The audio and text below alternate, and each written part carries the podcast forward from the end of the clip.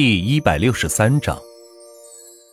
开玩笑，这么大一个老板，若是在中介公司的试用期都没有过，那可真是丢死人了。此时的万钱手机响了，喂，刘守，怎么了？钱哥，今天所有拍卖的物资都清点完了，他们问除了地皮以外，其他的古董收藏品都给放到哪里？原来是酒店的拍卖清点工作做完了，送到玉玺山城，我在那里等他们，你也一起过来吧。万钱将自己别墅的位置告诉了刘守，说完便挂了电话。师傅，去玉玺山城。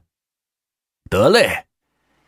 司机师傅很乐意跑这么一个长途，这样赚的钱才多。温总，经过收编 D 型平台的司机，咱们钱通约车平台。现在有七亿名司机了，几乎掌握了全国的司机用户。撒贝发来信息说道：“很好，下面就要开始盈利了。我让严春给你招了五十名业务员，你见过了吧？全国开始接广告业务，根据投放司机数量及时间的收费，价格你定吧。”万钱回复道：“算了算，七亿司机，月薪五万，一个月固定的成本。”就是三点五万亿，还不算用户每天的补贴，这真是一个骇人的数字。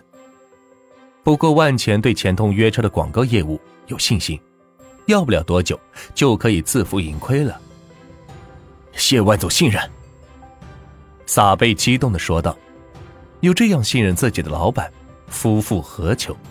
上万亿的项目交给自己全权打理，这可不是一般老板做得出来的。”很快，司机带着万钱来到了玉玺山城别墅小区。万钱下了车，朝着自己的中心别墅走去。一栋豪宅却长期没人居住，真是可惜。钱哥，这是物流公司的老板，姓袁。刘守见到万钱到来，赶紧介绍道：“袁老板你好，我是万钱。”哎呦，万总你好，真想不到你这么年轻。这些拍卖品，可都是您拍下的。袁烈双手握住万钱的手说道：“他身为老板，平常是不跑车送货的，但今天情况有些特殊，一家拍卖会负责人专门联系自己，点名要自己亲自保价送货。看来送的货不一般，价格一定极高。装车的时候才发现，都是一些珍藏品，听说拍卖价格都在几亿元之上。”于是调来了最好的卡车，人工小心翼翼地将藏品放置在车内，前后用泡沫等各种缓冲物品给包围起来，以免磕碰。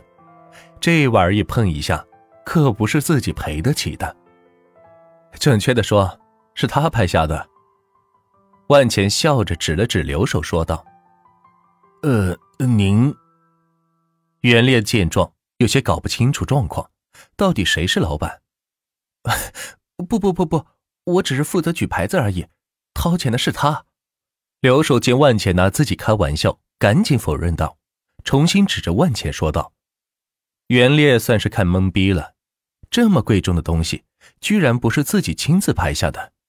听意思，似乎是万钱指使让刘守坐在拍卖间随意举拍，替自己拍下的。这到底得多随意才能这样干呢？”哎呀，不管怎么说，两位都是老板。这样，两位老板，我们点点货，开始搬运吧。袁烈被两人给弄懵之后，说道：“行，让车子进来吧。”万钱挥挥手说道：“也不想再难为这位大哥了。”呃，万总，您得跟我到车里点，这里不让进。原来物业不允许这样的大卡车进入别墅区。说是影响小区的治安。谁不让进？万钱一听火了，在自己家门口居然不让进，真是岂有此理！呃，他们。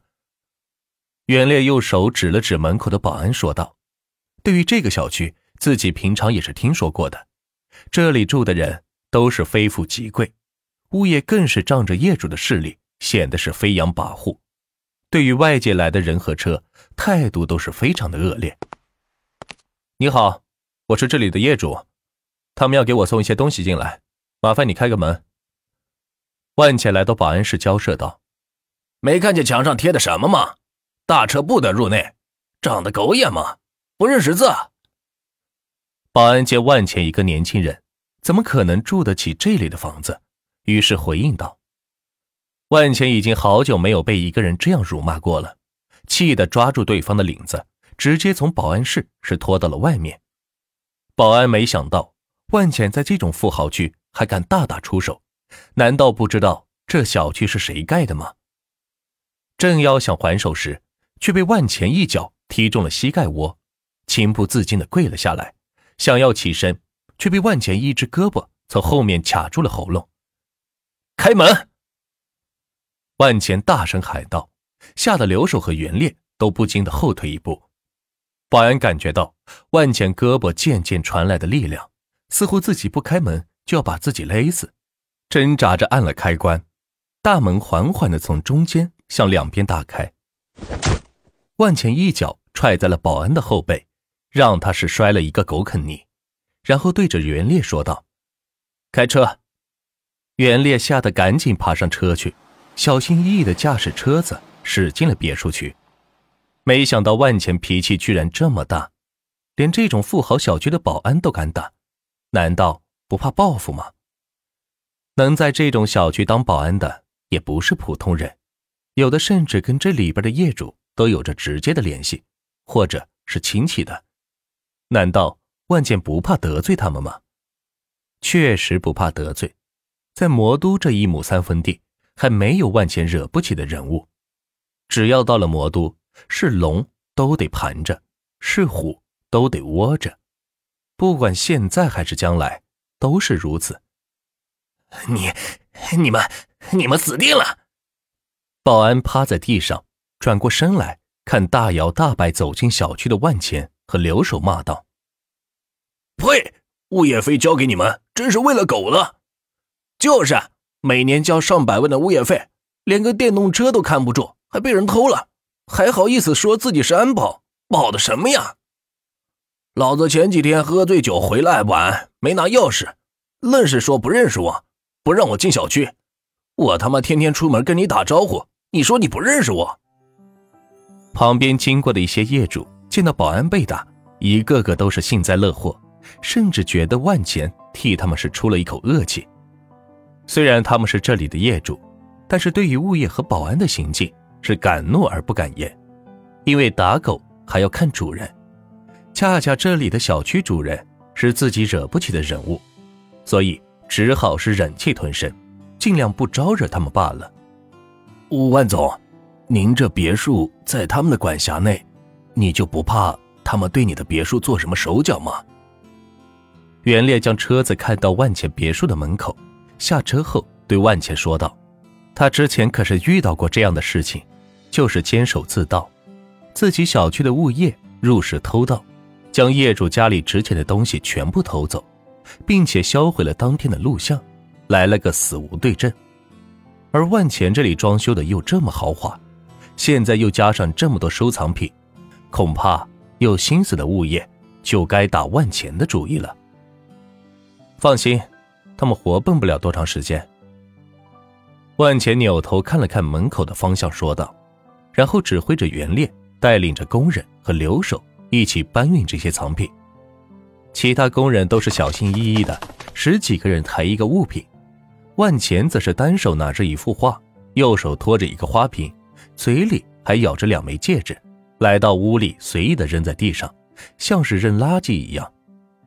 看的几个搬运工是瞠目结舌，价值上亿的东西，怎么在万钱这里显得是那么不值钱呢？不一会儿，刚才被打的保安。带着几名身穿西装的人赶到了万钱的别墅门口，走进来喊道：“刚才是谁打了我们保安？有种的给我站出来！”所有人闻言都停下了手头的工作，看着万钱，不知道该如何处理。看样子，来的这个是小区管事的人物。